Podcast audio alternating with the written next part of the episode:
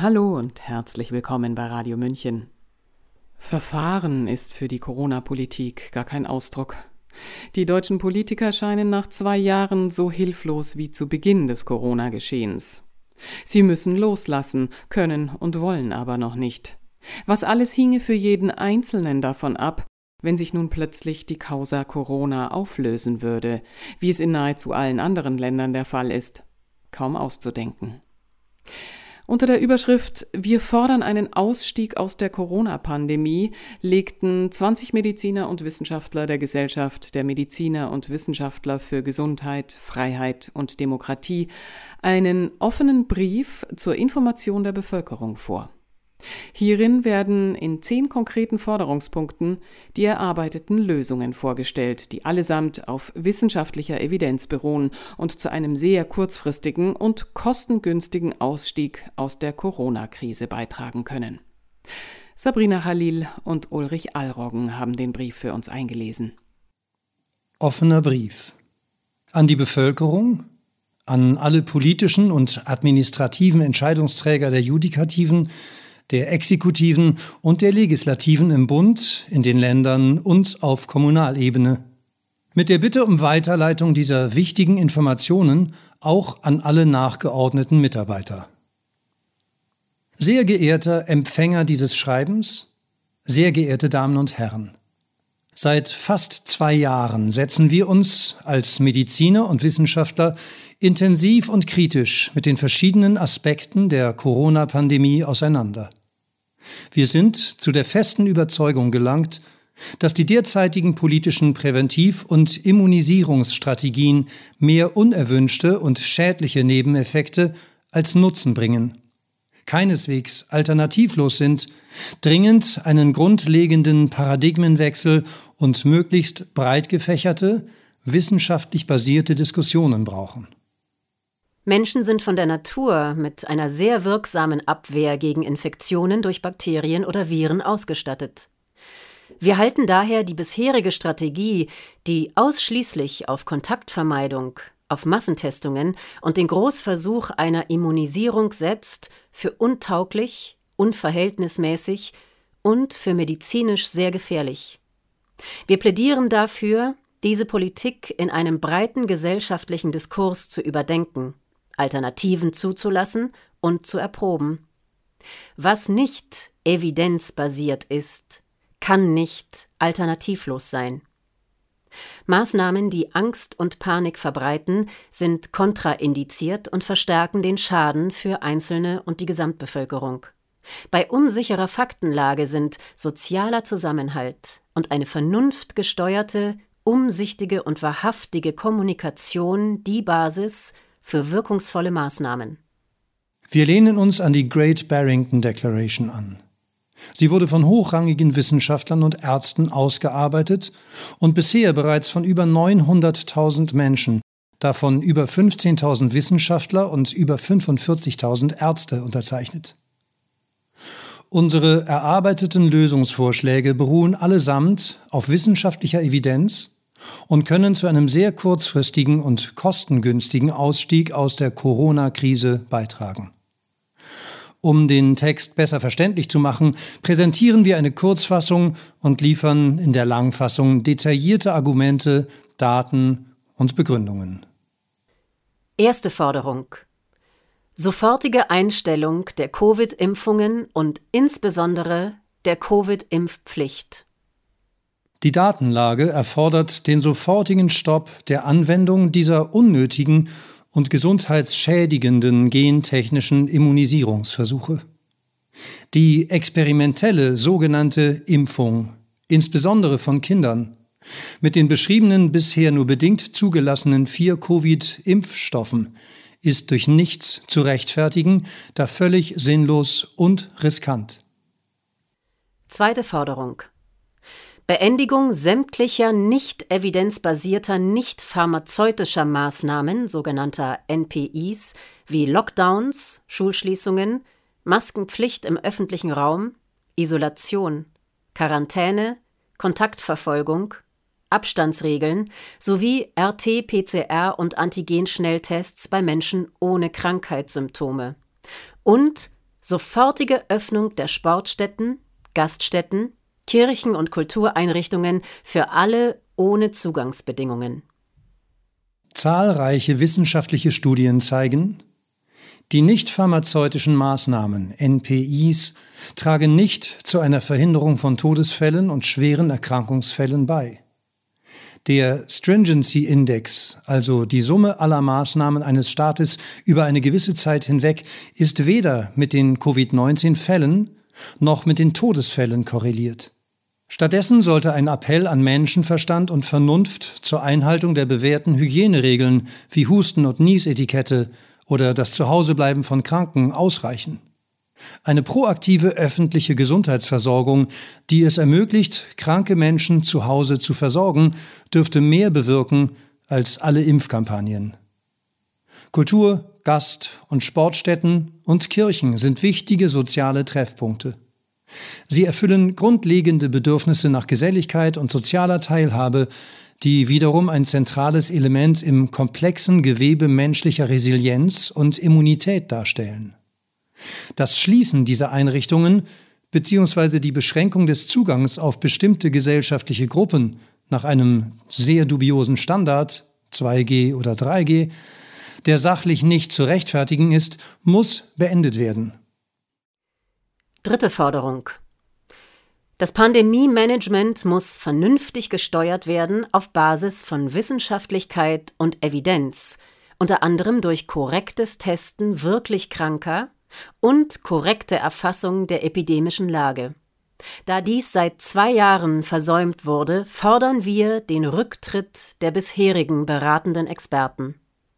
Eine Testung auf Atemwegsviren ist aus medizinischer Sicht nur bei therapeutischen Konsequenzen in der Regel nur bei schwerkranken, hospitalisierten Patienten mit spezifischem, also antiviralem Therapiebedarf, bei Erkrankten im Rahmen des Überwachungssystems für Atemwegsinfekte und bei Angehörigen einer bis heute nicht existierenden epidemiologischen Studienkohorte sinnvoll. Bei den Testungen sollten differentialdiagnostisch immer auch Erkrankungen in Erwägung gezogen werden, die durch andere Atemwegsviren hervorgerufen werden. Es sollten keine RT-Q-PCR-Tests mit CT-Werten über 25 als positiv ausgewiesen werden. Außerdem sollten nur RT-Q-PCR-Tests auf mindestens drei Gene durchgeführt und die Diagnose Covid-19 nur in ärztlicher Zusammenschau mit Anamnese, Symptomatik und klinischen Befunden gestellt werden. Es sollte hierbei stets eine Studienkohorte konstituiert werden, die für die Bevölkerung repräsentativ ist. Damit sollte eine longitudinale Erfassung und Überwachung einer allfälligen Epidemie von nationaler Tragweite von SARS-CoV-2 erfolgen, in der Inzidenz, Prävalenz, Schweregrad der Erkrankung und Immunitätsstatus, also Tests auf Antikörper und T-Zellimmunität, erfasst werden. Da dies nach über zwei Jahren nicht geschehen ist, sollten die bisherigen Experten durch ein interdisziplinäres beratendes Gremium aus unabhängigen Experten ersetzt werden. Vierte Forderung.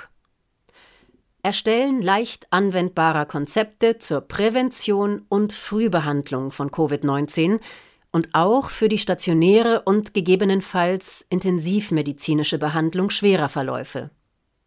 Es gibt eine wirksame Prophylaxe gegen Covid-19 und andere Infektionskrankheiten, beispielsweise gesunder Lebensstil, viele Sozialkontakte und Vitamin D3. Aus Komplementärmedizin, Naturheilkunde und traditioneller Medizin sind zahlreiche Pflanzen und Maßnahmen bekannt, die sowohl in der Prävention als auch in der Frühbehandlung erfolgreich eingesetzt werden können. Außerdem gibt es eine wirksame konventionelle Therapie von Covid-19, beispielsweise entzündungshemmende Medikamente, Antihistaminika, topische oder systemische Corticosteroide, Hydroxychloroquin, Ivermectin, monoklonale Antikörper und Blutgerinnungshemmer. Es sollten nur gut verträgliche, wirksame antivirale Medikamente eingesetzt werden. In unserem beiliegenden Begründungsschreiben stellen wir bewährte Behandlungsprotokolle vor. Fünfte Forderung. Die Dominanz einer einzigen, nämlich der virologischen Logik, muss beendet werden. Andere Aspekte, etwa volkswirtschaftliche, soziale, psychologische, pädagogische und ganzheitlich medizinische Betrachtungen müssen einbezogen werden. Die Dominanz einer einzigen Sichtweise im Umgang mit einem komplexen Problem ist immer unzureichend.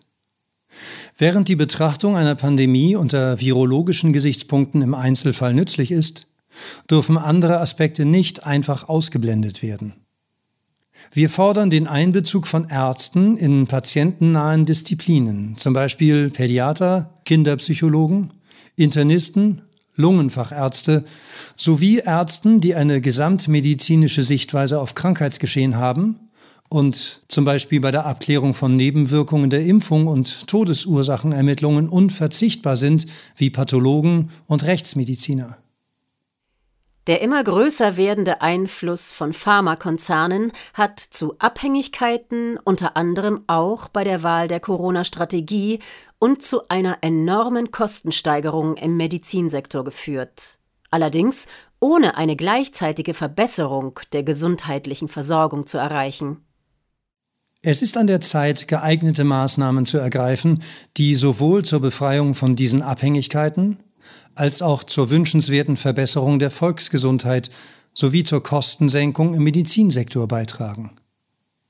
Zu einem funktionierenden sozialen Gefüge gehören auch wirtschaftliche, psychologische, soziale, pädagogische und medizinische Belange anderer Art. Der derzeitige politische Umgang mit der Corona-Krise ordnet all diese Aspekte der virologischen Logik unter. Dies halten wir für unklug und politisch fatal. Sechste Forderung. Beruhigung der Bevölkerung hinsichtlich ausreichender medizinischer Versorgung für alle. Die bisherige mediale Präsentation der Pandemie hat bei einem Großteil der Menschen eine nicht zu unterschätzende Angst vor einem Killer-Virus aufgebaut. Und die Menschen haben diese verinnerlicht.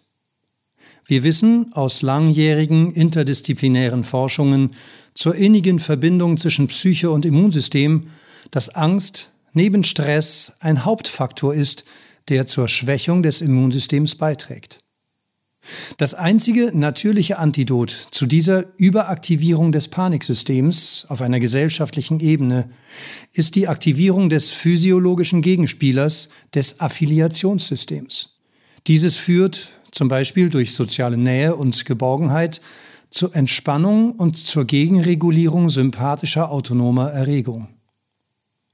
Mediale Panikmache ist in dieser Situation nicht hilfreich. Im Gegenteil, sollten Medienmacher ihrer Aufgabe nachkommen, indem sie nicht nur Katastrophenmeldungen verbreiten, sondern vor allem auch auf die Aspekte blicken, die Anlass zur Hoffnung geben. Beispielsweise ist schon lange bekannt, dass ein großer Prozentsatz der Bevölkerung durch Kreuzimmunität gegen andere Coronaviren höchstwahrscheinlich auch Immunität gegen dieses Virus aufweist.